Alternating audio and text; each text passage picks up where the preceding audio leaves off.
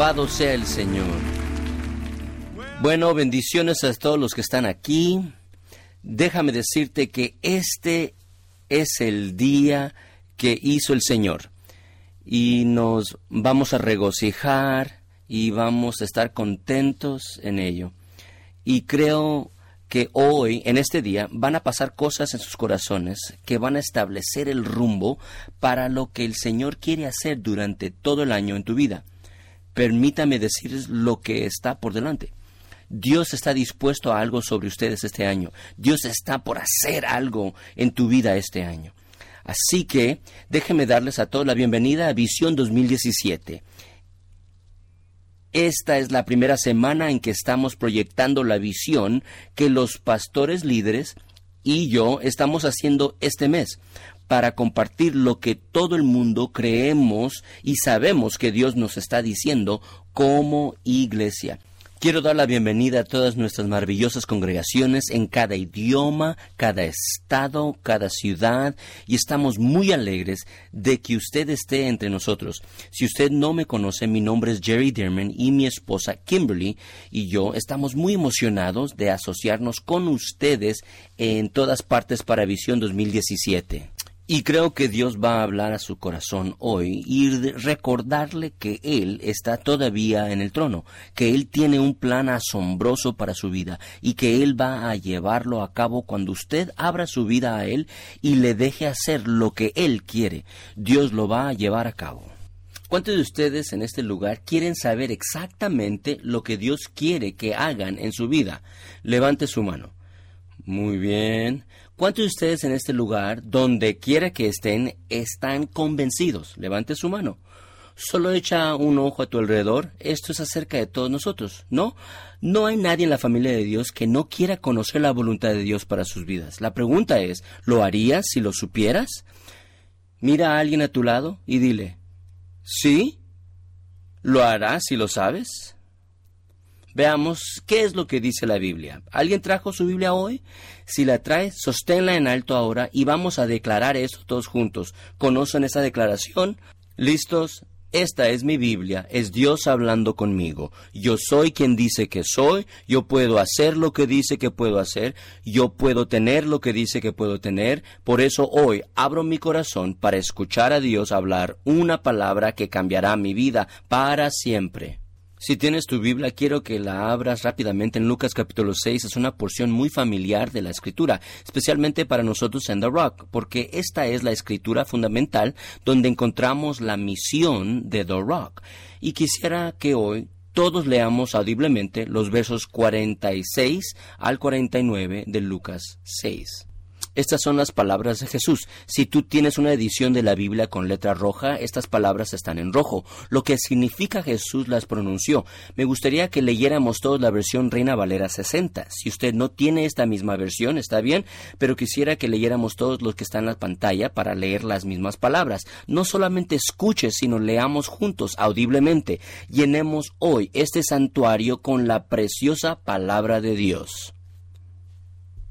Lucas 6, 46 al 49. Todos leamos fuerte y juntos. ¿Por qué me llamáis Señor, Señor, y no hacéis lo que yo digo?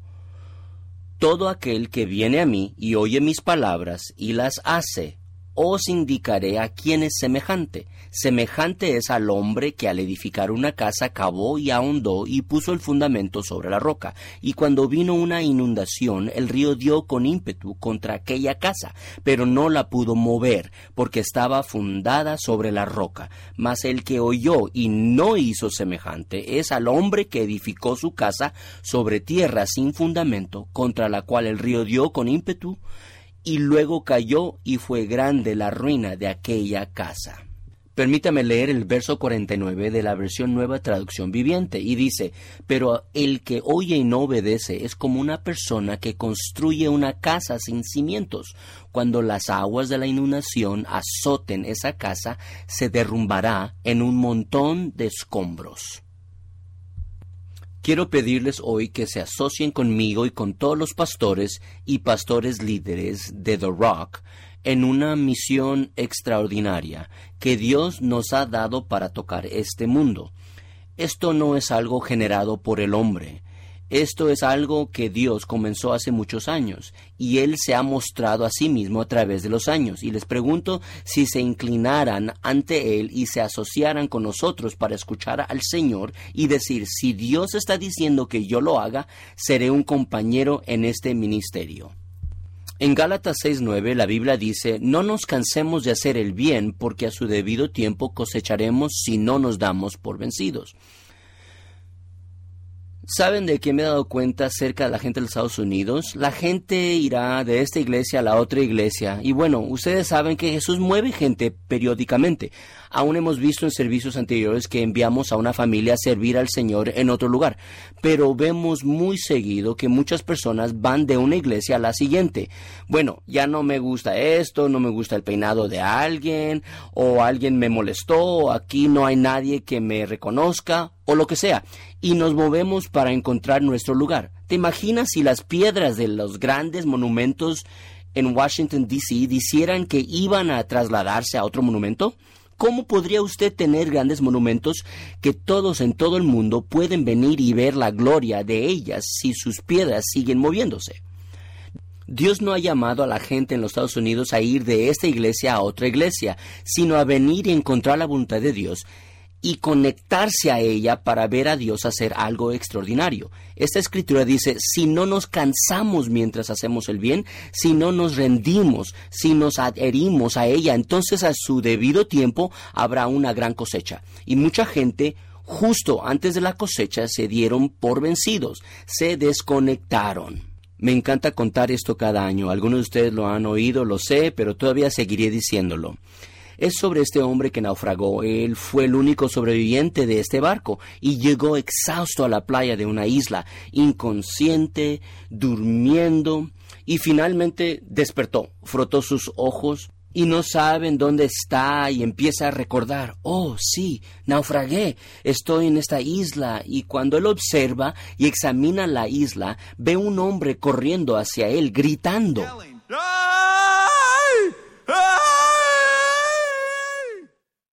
Entonces él comienza a ponerse nervioso y piensa, ¿qué está sucediendo? Así que se levanta y se está sacudiendo y el tipo viene corriendo, ¡ay! Y el tipo corre hacia él y lo abraza y simplemente dice, ¡hey! Estoy tan contento de verte. Él dijo, yo naufragué hace muchos años aquí y soy el único que en esta isla, tú eres la primera persona que he visto en todos estos años. Entonces el chavo dice, tienes que estar bromeando, naufragaste y tú eres la única persona en esta isla. Sí, soy la única persona aquí. ¿Soy la primera persona que has visto en años? Sí, dice. Y así el tipo empieza a mirar alrededor. Él dijo, bueno, si eres la única persona aquí, ¿qué son todos esos edificios allá? Él dijo, ahí es donde vivo, tienes que vivir en alguna parte, ahí es donde vivo. Él dijo, bueno, ¿qué es eso? Él dijo, esa es mi casa, tienes que tener una casa, ya te dije, llevo aquí 30 años, tienes que vivir en una casa. Y el tipo dijo, bueno, ¿Qué es eso allá? Él dijo, esa es mi iglesia, aún tienes que ir a la iglesia. Ven, soy cristiano, tienes que ir a la iglesia. Él dijo, bueno, si esa es tu iglesia, ¿qué es eso allá? Él dice, oh, es la iglesia donde antes atendía. Así es como sabes que es un estadounidense.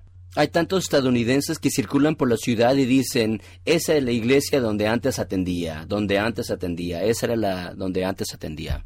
Bueno, como dije, Dios llama a la gente algunas veces a ir a otro lugar, pero después de pastorear por muchos años, te diré esto, he visto personas que se mueven rápidamente y la mayoría de ellos nunca llegan a ser fructíferos en las cosas de Dios. Siempre están faltando porque están buscando algo que les ocurra a ellos que sea conveniente para ellos.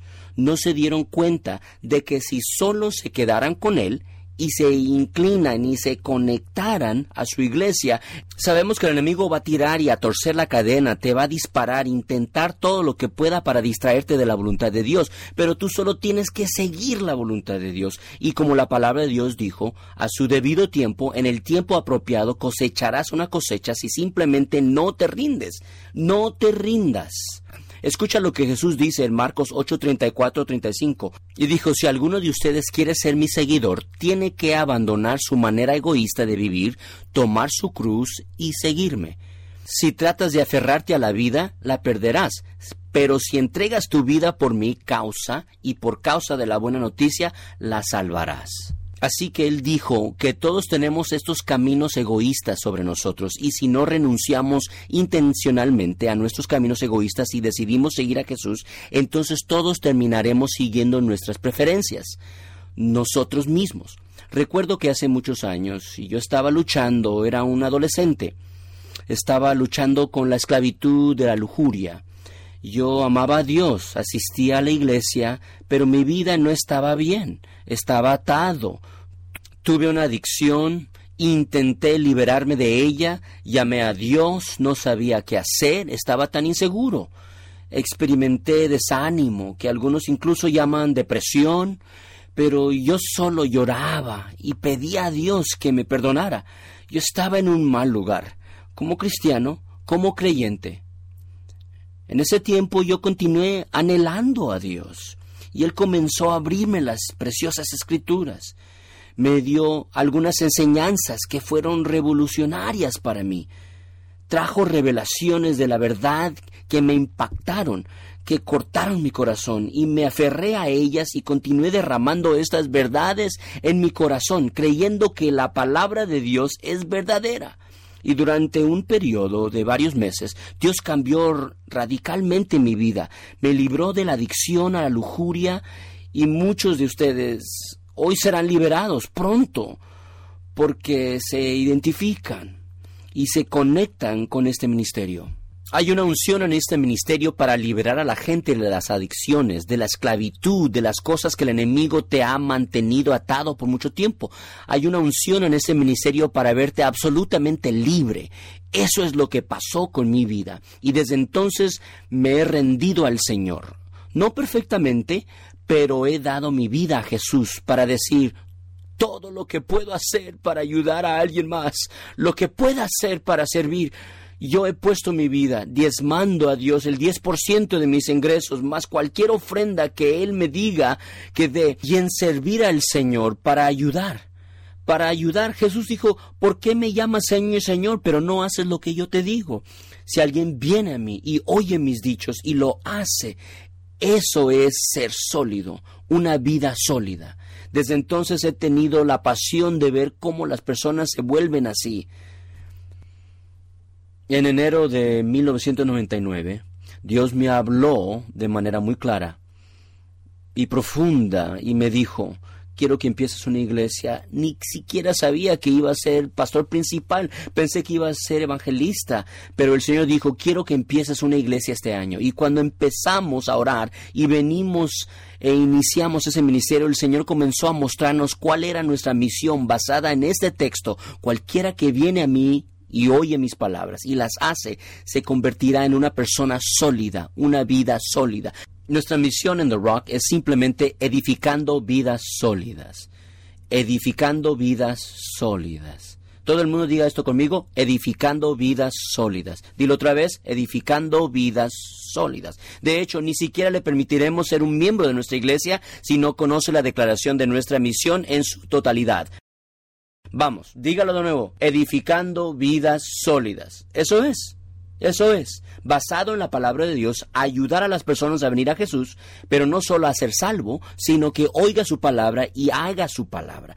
Tengan la práctica de venir a Él, a escuchar su palabra y a hacer la palabra de Dios, edificando vidas sólidas Ven a Jesús, escucha sus palabras y haz su palabra.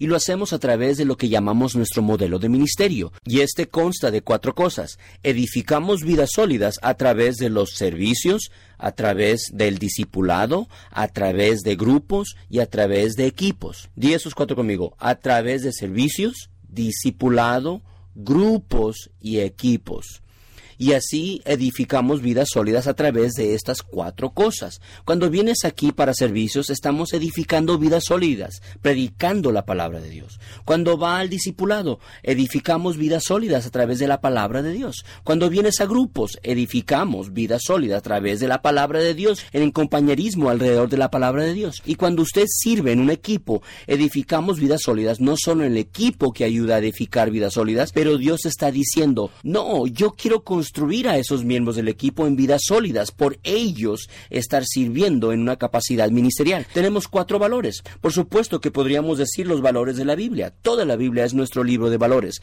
pero lo hemos destilado a estas cuatro cosas que podemos tomar en nuestras manos y que podemos sostener, y estas cuatro son. Caminamos en amor. No hay nada más importante que caminar en amor. Dios es amor. Y en esta iglesia elegimos caminar en amor. Eso no significa que no somos humanos, no significa que no nos equivocamos a veces, pero elegimos caminar en amor. Todos digan esto en voz alta, elegimos caminar en amor. Dígalo de nuevo, elegimos caminar en amor. Segundo, caminamos en fe.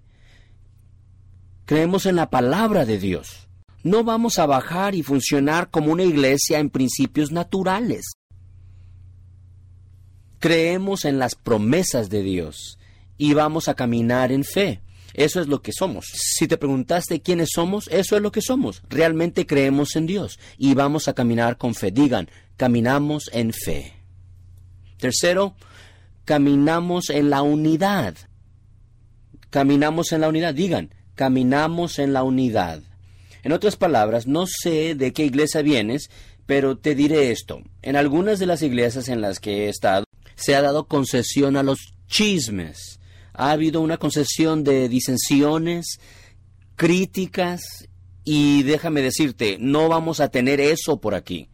¿Por qué? Porque Dios dijo que estaba mal, por eso. Así que si Dios dice que está mal, decimos que está mal. Y por lo tanto, si has venido de algún otro lugar o tal vez ha estado aquí, se ha estado saliendo con la suya, déjame decirte lo que va a pasar en el futuro. Si estás siendo crítico, desunido, alguien va a salir por ahí a abrazarte de una manera muy cariñosa y decirte, permíteme recordarte lo que dice Salmo 133. En una atmósfera de unidad es donde la unción del Espíritu Santo fluye. Y aunque tengamos un punto válido, tenemos que abordarlo de una manera apropiada para que no aflijamos al Espíritu Santo. No hay aquí una persona tan rica ni con tal destreza o talento que sea más valioso para nosotros que el ministerio del Espíritu Santo. Por lo tanto, nadie está exento, ni siquiera yo. Nadie está exento debemos andar en unidad y honrar al Espíritu Santo y podemos cuidar de nuestros desacuerdos de una manera bíblica y hablar unos con otros. Y en un momento o dos compartiré con ustedes cómo lo hacemos. Y finalmente el cuarto, caminamos en amor, caminamos en fe, caminamos en unidad y caminamos en autoridad bíblica siguiendo a Jesucristo, nuestros líderes y la palabra del Señor.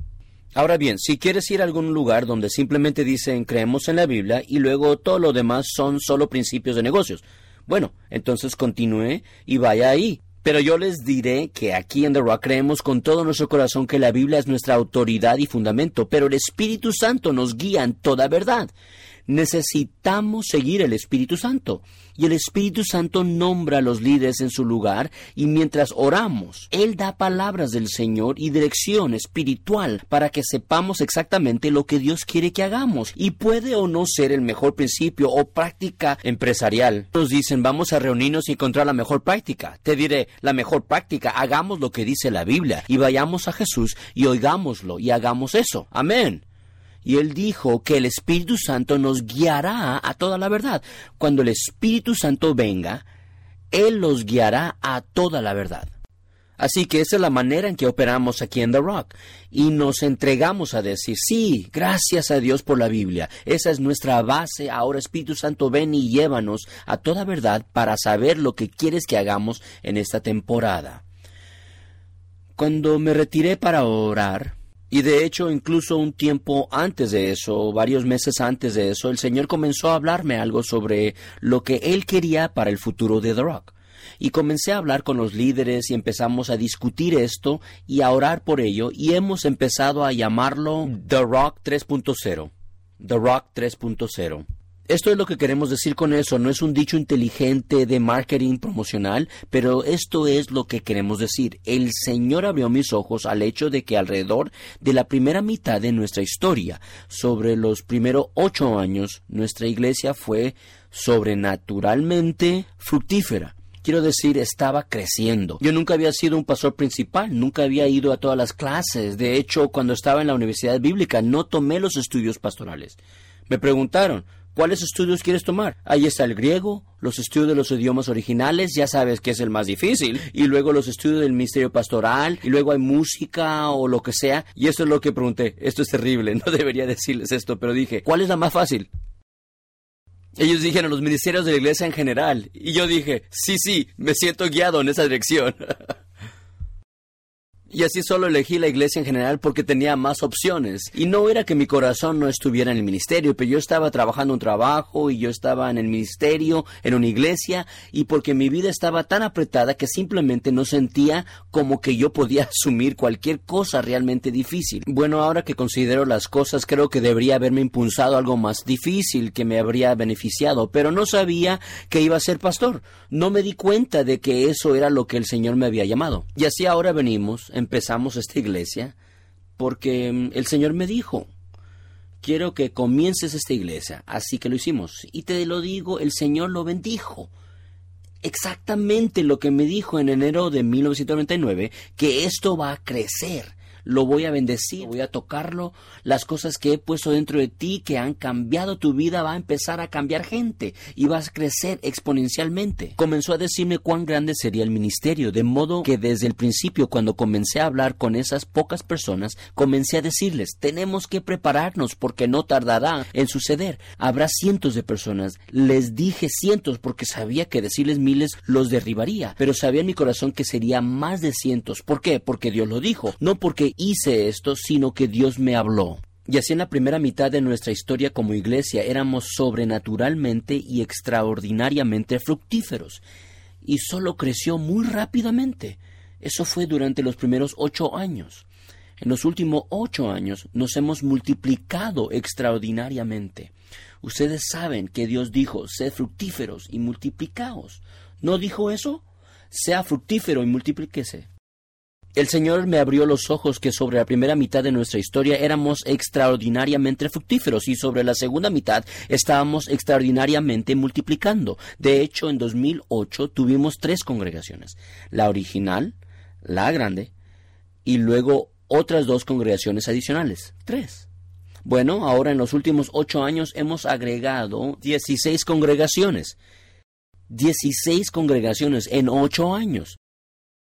Esto es multiplicación extraordinaria. Pero lo que también notamos es que la fecundidad que experimentaron las congregaciones originales no continuó trasladándose a medida que entramos a la segunda fase. Y el Señor abrió mis ojos y me dijo, tú entraste a una nueva fase como si fuera 2.0. No utilizamos ese lenguaje ni lo supimos antes hasta ahora.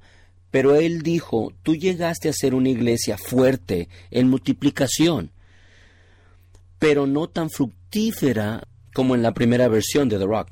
Y el Señor me dijo, ahora te estoy llevando a The Rock 3.0, en donde fructificarás y te multiplicarás.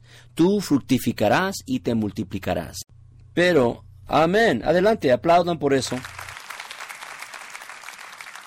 Y el Señor dijo, y para hacer esto, reintroduciré algunas cosas que yo establecí al principio en esta iglesia y que de alguna u otra manera se deslizaron en la temporada de 2.0, la segunda fase, algunas de ellas. Pero ahora vamos a restablecer estas cosas. Pienso en la escritura en Proverbios que dice no traspases los linderos que pusieron tus padres y algunas cosas que el Señor puso en su lugar al principio en nuestra iglesia que no habíamos notado el impacto tan significativo, pero lo hicieron.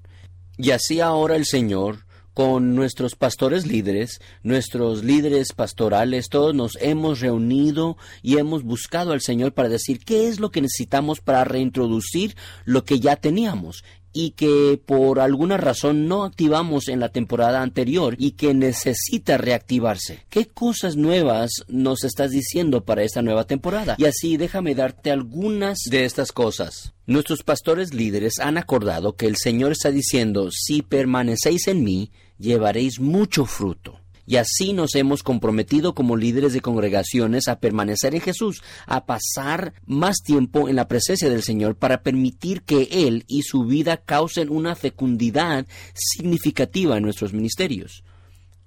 Alguien dice, bueno, eso es solo un hecho. Sí es solo un hecho, pero usted se sorprendería de todas las demandas sobre el tiempo de un pastor, especialmente una congregación creciente.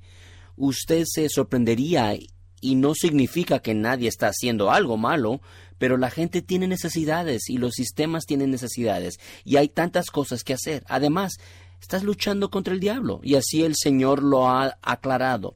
Ven conmigo, ven a mi presencia, venga a tomar tiempo y déjame hacer esto, déjame hacerlo. Otra cosa que el Señor dijo, necesito que busques a la gente herida.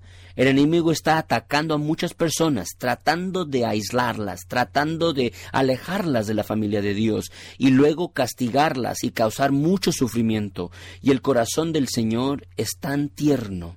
Está diciendo, quiero que vayas a buscarlos, quiero que los traigas de vuelta, quiero que los amen, los bendigan y los restauren. Tercero, Dios nos está hablando para levantar y entrenar a muchos líderes para levantar y entrenar a muchos líderes.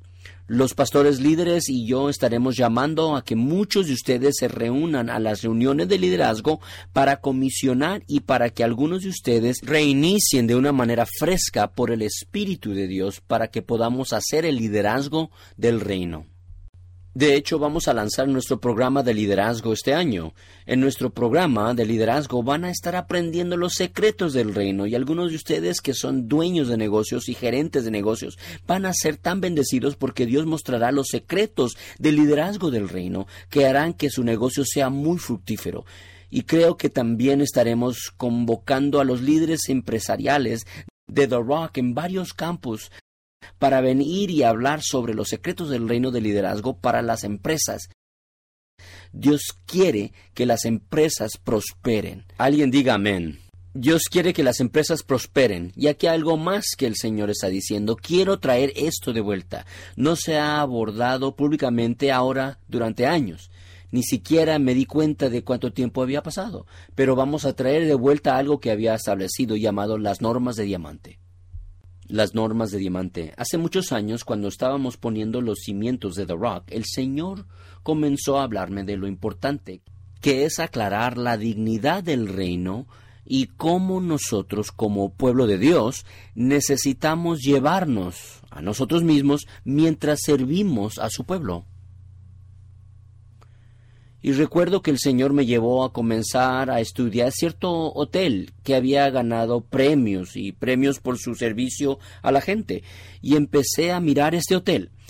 Y si menciono su nombre, casi todos reconocerían su nombre. Y comencé a estudiar cómo entrenan a sus empleados para dar un servicio tan ejemplar a la gente, solo para hacer que la gente se sienta tan bienvenida, apreciada y respetada para que quieran renunciar su estancia en otro hotel. De hecho, algunas de esas propiedades del hotel tienen el objetivo de que el 80% de las personas que salen de él hagan una reservación para volver. Así es como ellos fueron impactados por la forma en que fueron tratados.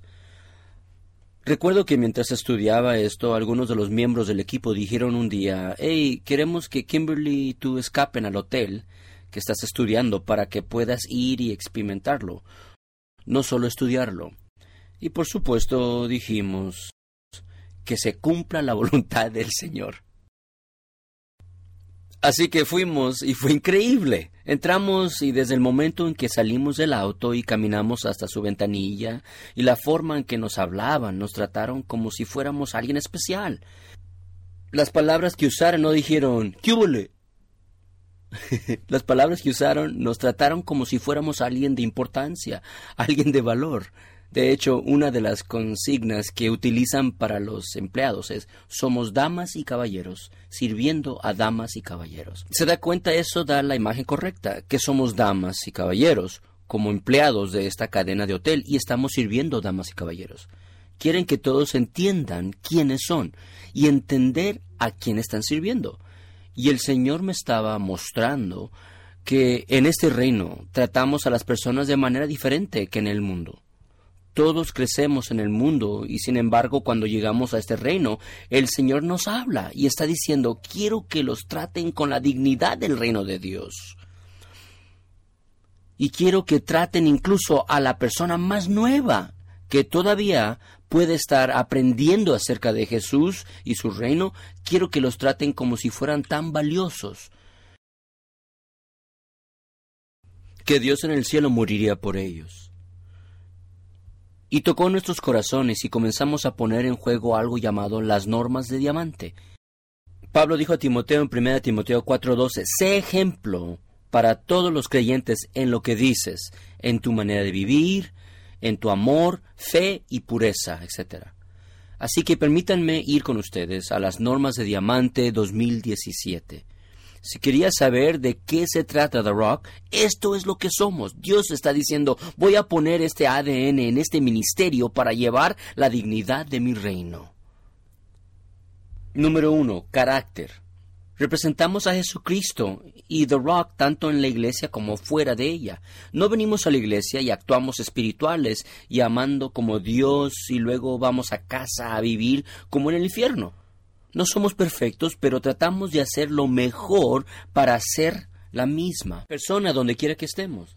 Ser una persona piadosa y honrar al Señor en todas partes. Número dos, trabajo en equipo. Siempre venimos a la iglesia, servimos en algún lugar y damos para ayudar a edificar vidas sólidas atendemos consistentemente a la iglesia. Agradecemos a Dios por el podcast y transmisiones en línea. Estas son maravillosas herramientas para las personas que no viven cerca de un campus o para alguien que por la razón que sea simplemente no pueden llegar a la iglesia en ese día. Pero esto no es una opción para nosotros, simplemente para decir, bueno, voy a relacionarme tecnológicamente con la iglesia. No, la Biblia dice, seamos diligentes, no dejemos de reunirnos y tanto más por el día que se acerca. Así que, como la venida de Jesús se acerca más, se supone que estamos aún más atentos a venir y estar juntos. Pero eso también continúa diciendo, todo el mundo puede servir en alguna parte. Puede que no tenga mucho tiempo o mucha energía, pero todo el mundo puede hacer algo.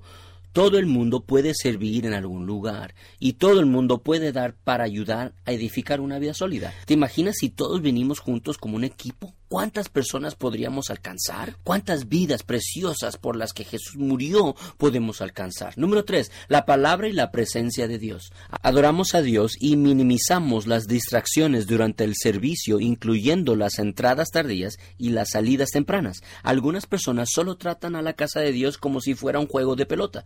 Me voy a preparar unas palomitas de maíz y un hot dog, bueno, no tenemos palomitas y hot dog en el vestíbulo, pero debemos entender que cuando nos reunimos hemos invitado al precioso Espíritu Santo a venir y tocar el corazón de las personas y cambiar su eternidad. Y si eso no es valioso para nosotros, entonces falta algo en el reino de Dios. Así que tenemos que darnos cuenta de que esto es diferente a un simple y sencillo evento. Número 4. Conexión permanecemos conectados y ayudamos a otros a permanecer conectados con Dios y nuestra familia de la iglesia. Invertimos los primeros tres minutos después de cada servicio dando la bienvenida a gente nueva y desconocida. En otras palabras, necesitamos estar conectados, pero también necesitamos ayudar a otras personas. Si vemos que no están conectados, que se han extraviado un poco, que necesitan ser alentados y todos podemos llegar. Sí es cierto que tenemos pastores y líderes, pero todos necesitamos ser pegajosos y extendernos la mano unos a otros y decir, oye, no te he visto ya, ¿dónde estás? Me encantaría verte este domingo, ¿por qué no nos sentamos juntos? Y luego, después de cada servicio, al final, me gustaría que cada uno empiece a meterse en un patrón de buscar gente que no sabemos que puede necesitar tener una conexión en la iglesia y sentirse bienvenidos. Sé que después de cada servicio voy a nuestra sala de recepción de invitados y saludo a aquellos que nunca he conocido para este propósito. Cuando vienen nuevas personas es un poco incómodo y solo podemos eliminar esa torpeza al extendernos cálidamente a ellos. Número 5. Amabilidad. Sonreímos. Todo el mundo sonríe ahora mismo. Vamos. Sonríe. Vamos a verlo. Sonríe. ¿No te sientes mejor? No solo se ve mejor, pero se siente mejor cuando uno sonríe. Pero escuche esto, sonreímos, mantenemos un buen contacto visual y nos comunicamos con todos con cortesía y respeto. Todos recibimos muchos cálidos saludos y agradables despedidas. Esta es una de las cosas que aprendí de esta cadena de hotel, es determinar cómo hablan intencionalmente entre ellos y sus huéspedes. Y esto dice, tratamos a todos y comunicamos a todos con cortesía y respeto. Por ejemplo, buenos días, gracias, me encantaría atenderles. Es mi placer. Mira, esto es el amor del reino de Dios. Esta es la manera en que Dios nos habla, con bondad y gracia y valor y respeto. Todos deberían recibir muchos cálidos saludos y despedidas. Necesitamos vernos todos como parte de la bienvenida, diciendo Hola, ¿cómo estás? Bienvenido, es bueno verte. Y mientras se van, incluso mientras se alejan, que tengas un buen día. Gracias por venir. ¿Por qué? Porque esa es la manera en que Dios se siente por ellos. Dios ama a todos los que vienen a nuestra iglesia, desea que cada persona que entra por sus puertas se sienta muy amado. Él nos envió para extenderles su amor a ellos, así que podemos ser su voz, sus manos, su cara, sus brazos, para saludar y bendecir a las personas. Aún no hemos llegado a la mitad de esta lista. ¿Cuántos podrían decir, ese es el tipo de iglesia a la que yo quiero venir? Vamos a levantarnos a mano. Así es. Ese es el tipo de la iglesia al que todos queremos venir, pero esto no sucede así todo el tiempo. Número 6. Amor. Caminamos en amor hacia cada persona, incluso de gente irracional. Eso no significa que estamos de acuerdo, no significa que usted debe de darles cualquier cosa que quieren, pero todavía podemos caminar en amor, simplemente porque ellos no lo hacen. No significa que usted no necesita caminar en amor. Caminamos en amor con todos, tratamos a los demás como nos gusta ser tratados. Unidad. Hemos hablado de esto. Somos pacificadores. Extinguimos las críticas y los chismes y resolvemos los conflictos rápidamente con una comunicación agradable pero directa a la persona adecuada, no por quejarse a los demás. No hacemos lo que todos los demás, ah, de hacer un chisme o quejarse, bueno, pero esa otra persona ya, no, vaya a la persona. Bueno, eso es un poco incómodo, sí, pero esa es la única manera de resolverlo. Dios nos está mirando para ver si realmente lo haremos a su manera. Así que tenemos que esforzarnos a hacer lo que la mayoría de la gente no considera conveniente hacer. Pero Dios dice, pero en esta familia así es como lo hacemos. Cualquiera de ustedes que son padres, entienden. Padres desean que entre hermanos se lleven bien, no solo para que cada niño se porte bien con usted, sino que se lleven bien y resuelvan sus conflictos. Bueno, nuestro Padre Celestial quiere lo mismo. Y así, Él quiere que caminemos en unidad. Y así, si usted ve a alguien fuera de la unidad, o usted oye la crítica, tenga gracia con ellos. No les reproches, sino que ten misericordia de ellos y recuérdenles que no es así como hacemos las cosas aquí. Necesitamos abordar los desacuerdos, pero hagámoslo con el amor y la gracia del reino de Dios. Y luego, servicio extraordinario nos esforzamos por notar e incluso anticipar las necesidades de los demás. Acompañamos y presentamos a los visitantes a las personas y lugares adecuados en lugar de señalar o solo dar dirección. Sé que con el paso de los años algunos miembros de nuestro equipo han hecho algunas cosas increíbles para notar y anticipar las necesidades de la gente. Sé que en el estacionamiento había una querida señora que entró, si no acuerdo mal, una madre soltera entró y los asistentes al estacionamiento notaron que tenía una llanta desinflada. Y así se iba a salir de la iglesia con esa llanta desinflada, pero los siervos del estacionamiento habían pagado por poner una llanta nueva en ese coche. Ellos simplemente le hicieron saber, nos dimos cuenta de que su llanta estaba arruinada, no podría ser reparada. Acabamos de comprarte otra llanta. Ahora, déjenme decirles, eso es Dios. Así es como Dios trata a la gente. Mira, ella no preguntó, pero se dieron cuenta de que había una necesidad.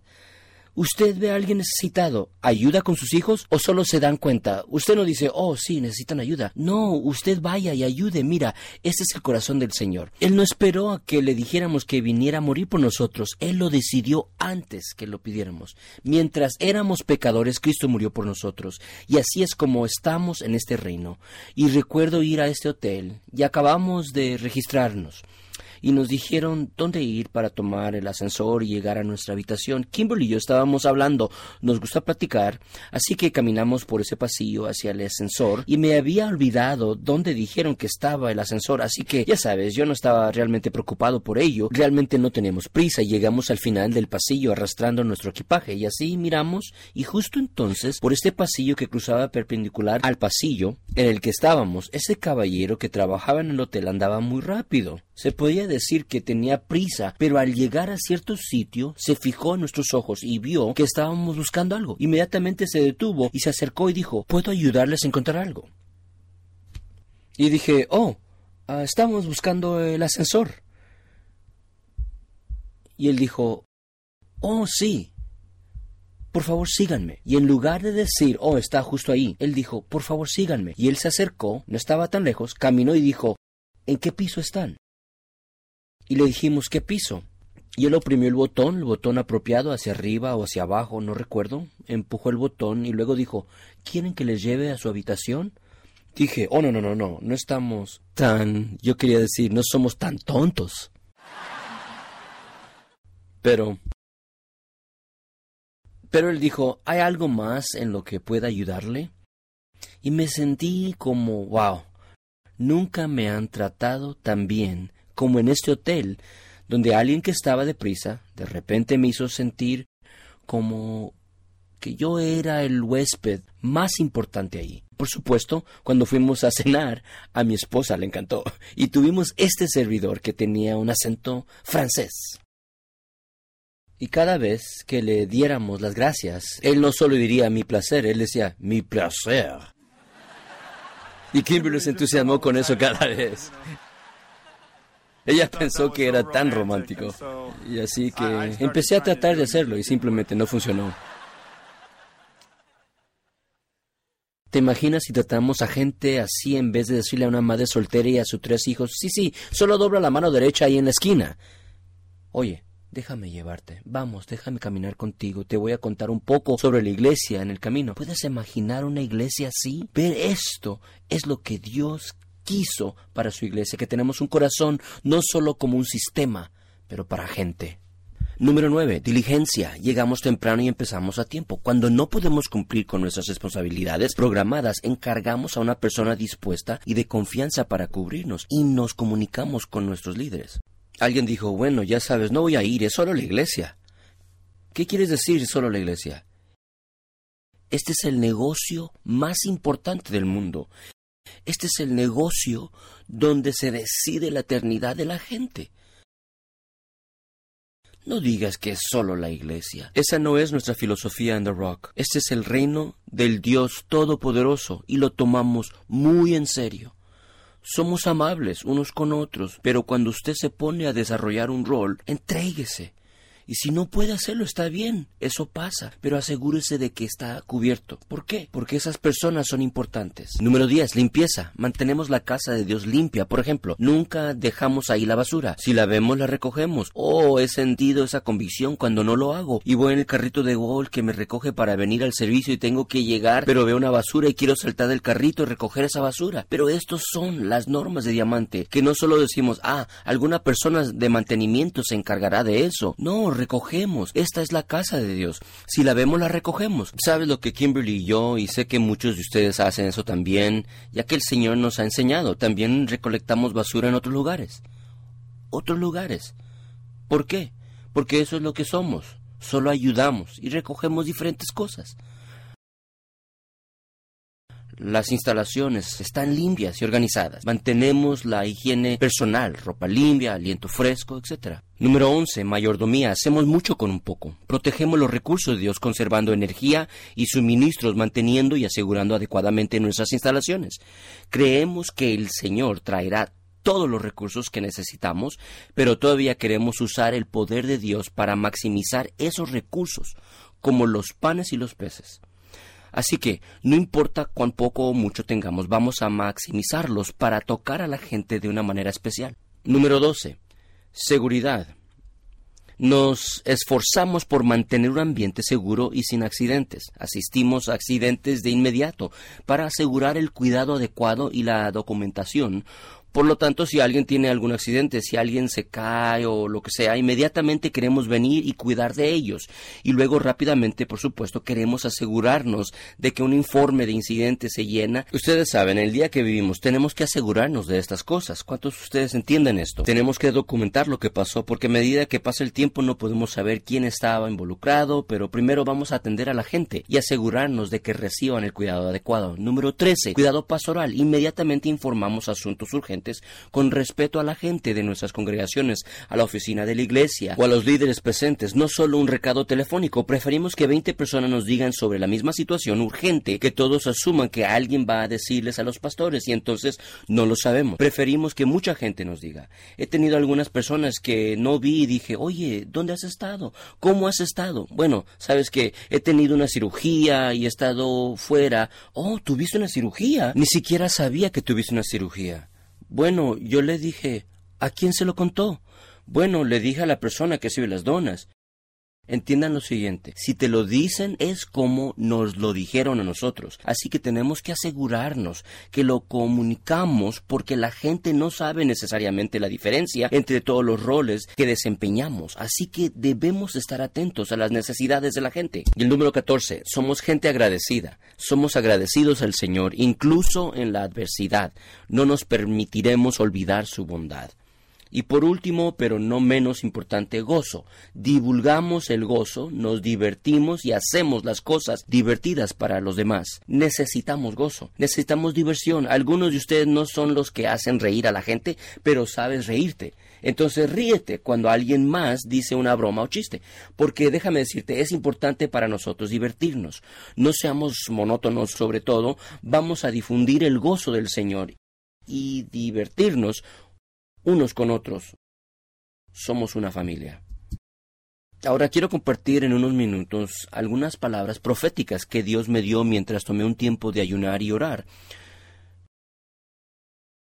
En el próximo par de semanas, los pastores líderes y yo vamos a compartir algunas cosas más que el Señor está diciendo y vamos a compartir con ustedes las enseñanzas que el Señor quiere traernos en este año para enseñar algunas verdades en nuestras vidas y que éstas sucedan. Y por eso es importante, si realmente quieres que la palabra del Señor llegue y suceda en tu vida, entonces asegúrate de venir a todos los servicios de este mes para escuchar lo que el Señor está diciendo. Así que les estarás diciendo valoro lo que estás diciendo, yo valoro la palabra del Señor. Pero permíteme compartir algunas palabras proféticas en este momento y quiero recordarles de Segunda Crónicas 20, versículos 15 y 20, donde dice, así dice el Señor a vosotros, no tengáis miedo ni temor de esta gran multitud, ni de este desafío que tenéis, porque la batalla no es vuestra, sino de Dios. Y en el versículo 20, cree en Jehová vuestro Dios y seréis establecidos, creed a sus profetas y prosperarán.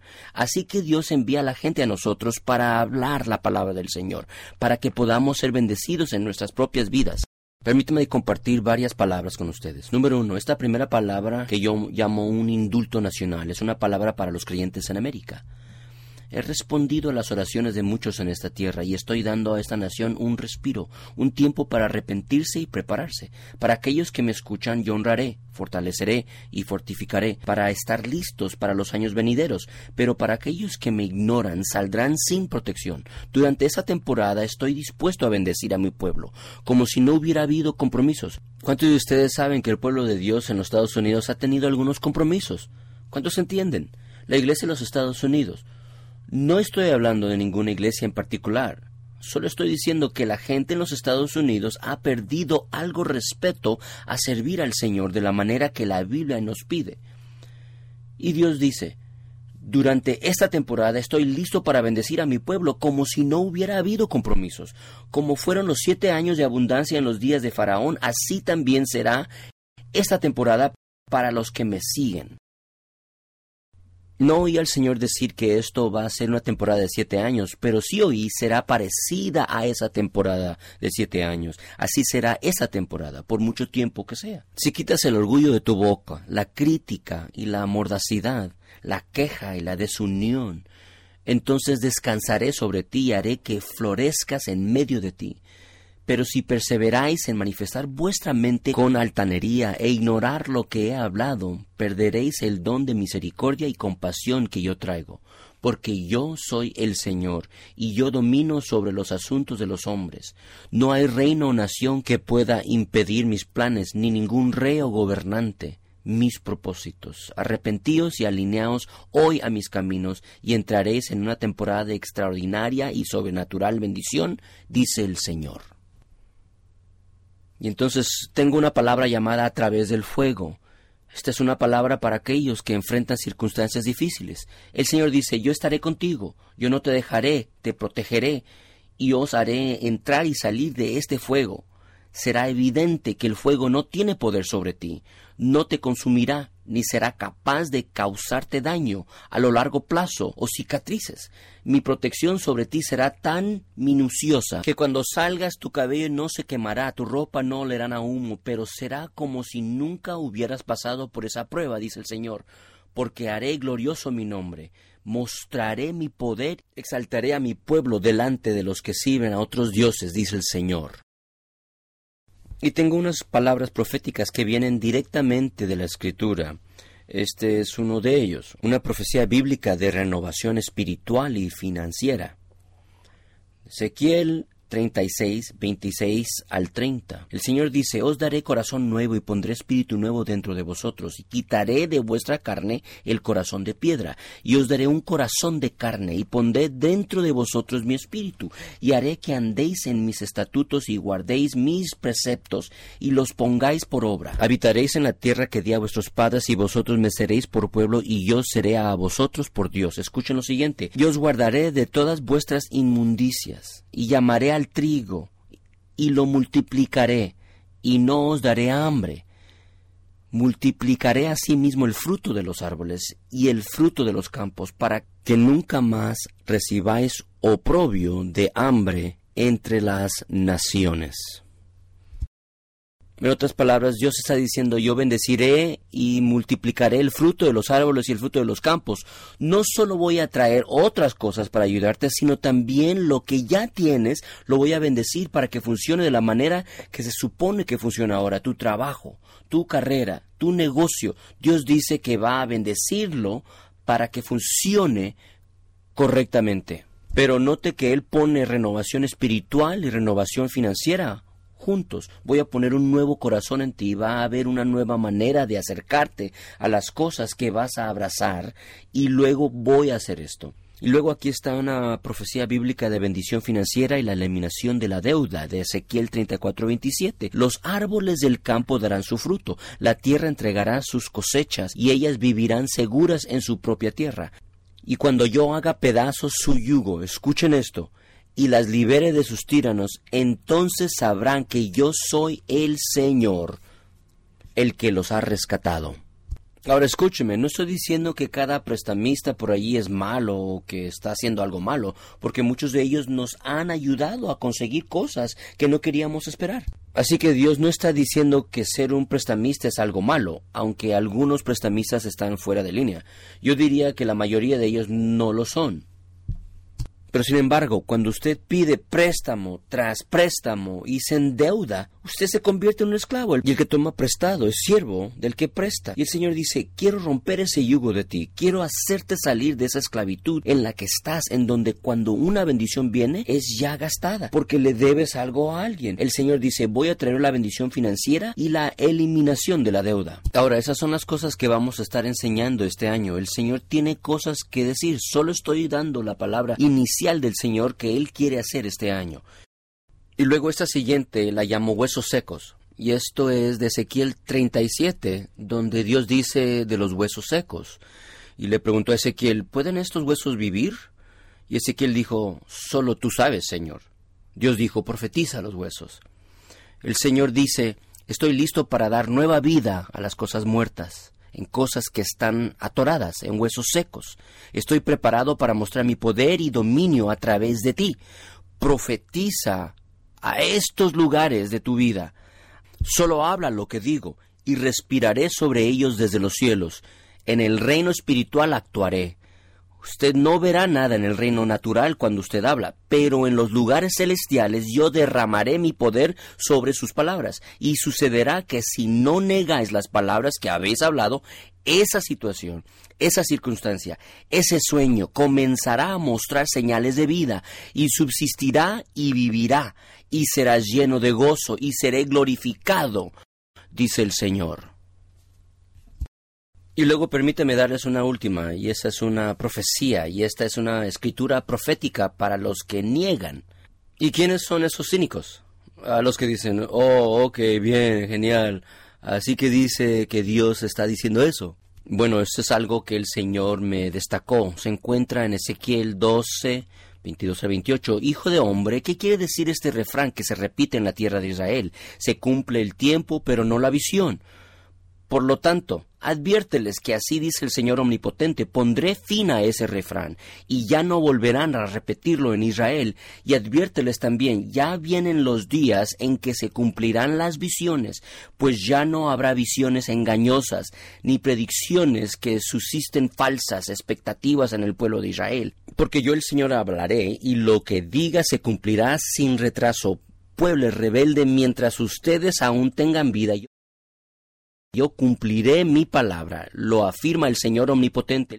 El Señor me dirigió la palabra. Hijo de hombre, el pueblo de Israel anda diciendo que tus visiones son para un futuro distante y que tus profecías son a largo plazo. Por lo tanto, adviérteles que así dice el Señor omnipotente, mis palabras se cumplirán sin retraso. Yo cumpliré con lo que digo, lo afirma el Señor omnipotente. Y así es como el Señor está diciendo. Algunos de ustedes están pensando, tal vez alguien dijo, bueno, tal vez un día sucederá.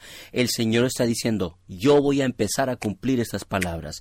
Incluso las cosas que he hablado en el pasado, voy a empezar a cumplir estas palabras. Y todos los incrédulos que están diciendo, bueno, tal vez un día, Él está diciendo, van a dejar de decir eso porque van a empezar a ver estas cosas cumplirse. Alguien diga amén, alabado sea el Señor. Ahora déjame decirte tu recompensa por venir a la iglesia la próxima semana. Vamos a darle las palabras impresas para que usted pueda tener y leer y recibir del Señor.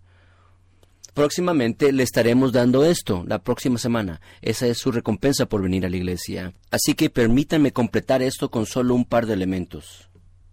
¿Por qué? ¿Por qué? La gente en los Estados Unidos todavía necesitan una iglesia? ¿Necesitan una iglesia que sabe discipular como The Rock? Permíteme compartir algunos puntos y luego vamos a darles nuestra visión y luego quiero invitarlos para convertirse en socio de nosotros o en un miembro. Los Estados Unidos tienen un enorme problema de perversidad sexual. El 70 ciento de los hombres 18 a 24 años de edad normalmente ven pornografía en un mes típico. 70%. 70%. La edad promedio que un niño ve por primera vez es de 11 años de edad. Edad promedio. Solo el 25% de los jóvenes de 13 a 24 años de edad creen que ver pornografía es erróneo. 75% no lo ven.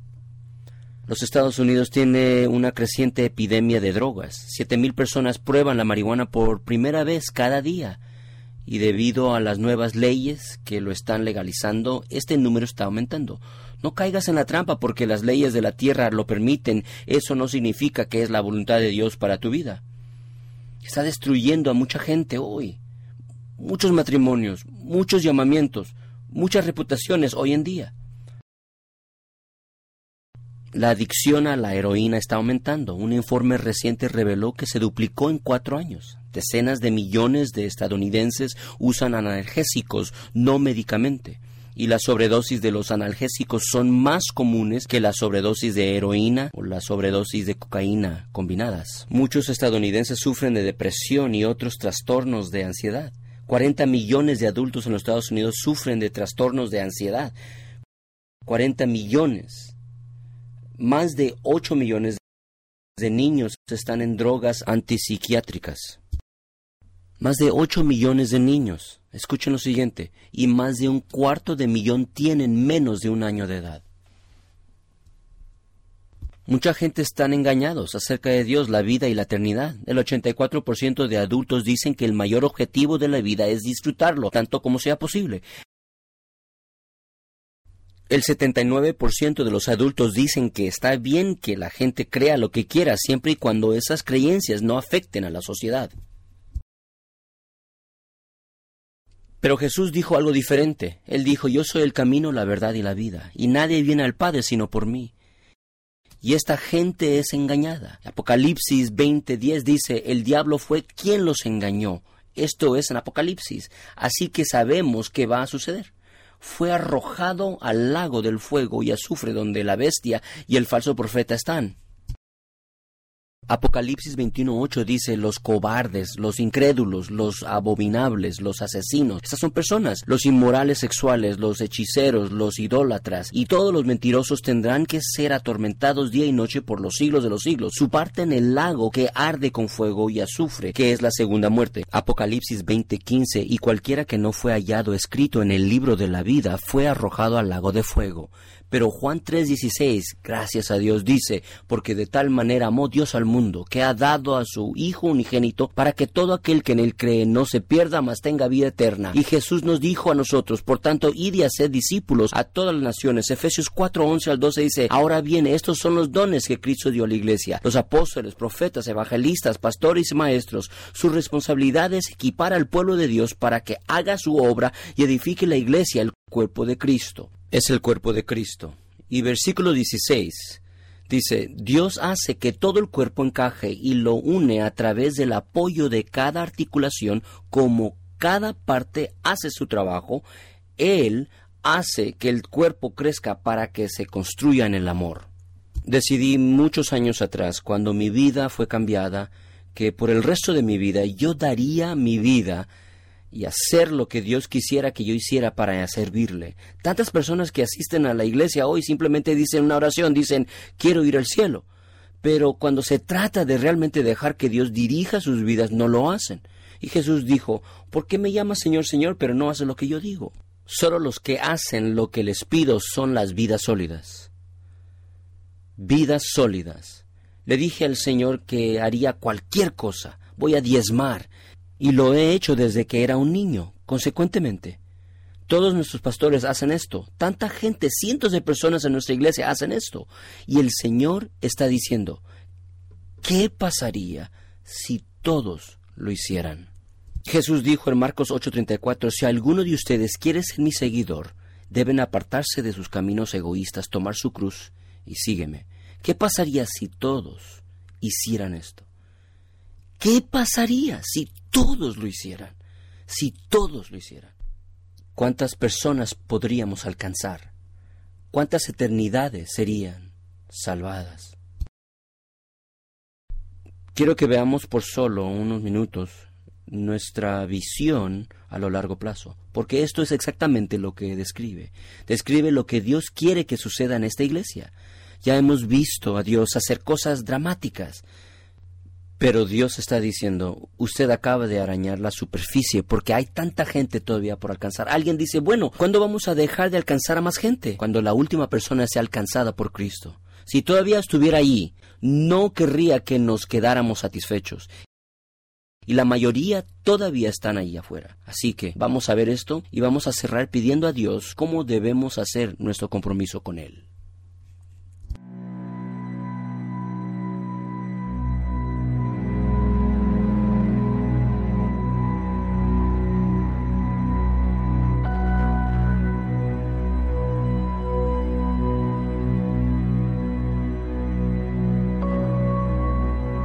Nuestra visión a largo plazo es una combinación de la palabra original que el Señor me dio acerca de este ministerio en enero de 1999 y las cosas que Él ha estado revelándonos a través de los años, conforme su plan se ha desarrollado. Nosotros le llamamos The Rock que yo veo. The Rock que yo veo es una iglesia que solo Dios puede edificar. Una iglesia donde Dios puede hacer lo que quiere hacer The Rock que yo veo es una iglesia donde constantemente la gente es salva, llena del Espíritu Santo, libre de ataduras, sana y renovada con gozo. The Rock que yo veo es grande, muy grande, tan grande que no puede ser explicada de alguna otra manera más que es un movimiento poderoso de Dios. The Rock que yo veo experimenta un crecimiento explosivo que ignora lazos culturales, económicos y generacionales. A pesar del tamaño, el amor de Dios y el espíritu de unidad proveen un ambiente donde todos pueden experimentar relaciones significativas. The Rock que yo veo tiene servicios que se asemejan y se escuchan como un coro masivo que expresa apasionadamente su amor y adoración a Dios para su complacencia. Todos los servicios están cargados de la presencia del Espíritu Santo y Jesús es exaltado. Cuando la palabra es enseñada sin comprometer, su verdadero significado, revelaciones de verdad cubren y llenan la congregación, trayendo sabiduría, entendimiento, respuestas a problemas e ideas innovadoras. The Rock que yo veo está llena de gente que caminan en el Espíritu día a día, con humildad, amor y sumisión a la autoridad. Miles de niños y jóvenes se están convirtiendo en una generación de David, siendo ungidos e instruidos por muchos adultos que son como Samuel para vencer a los gigantes de nuestra tierra. The Rock que yo veo tiene miles de socios que regularmente se unen y sirven a decenas de miles de personas con un discipulado que produce cambio de vida. The Rock que yo veo lleva el Evangelio de Jesucristo a sus comunidades aledañas, lugares de trabajo, lugares de negocio y alrededor del mundo a través de sus diferentes congregaciones, Operación Vidas Sólidas, hogares satélites, misioneros, música de alabanza y medios de comunicación. The Rock que yo veo tiene una influencia sobrenatural con los gobernantes y líderes. The Rock que yo veo es un pueblo de oración. Oración de fe ferviente. Oración que obtiene resultados que el dinero no puede comprar. The Rock que yo veo está llena de personas espiritualmente maduras, que ignoran las críticas y argumentos, siendo sabios ante las tácticas de Satanás para traer desunión y detener la unción. The Rock que yo veo es propietaria de varios edificios, libre de deudas. Es la tierra que el Señor nuestro Dios nos ha dado. Su hermoso paisaje, el diseño arquitectónico agradable y aún el detallado mantenimiento reflejan la belleza y la excelencia de la gloria de nuestro Dios. The Rock que yo veo no tiene escasez por la abundante provisión de Dios.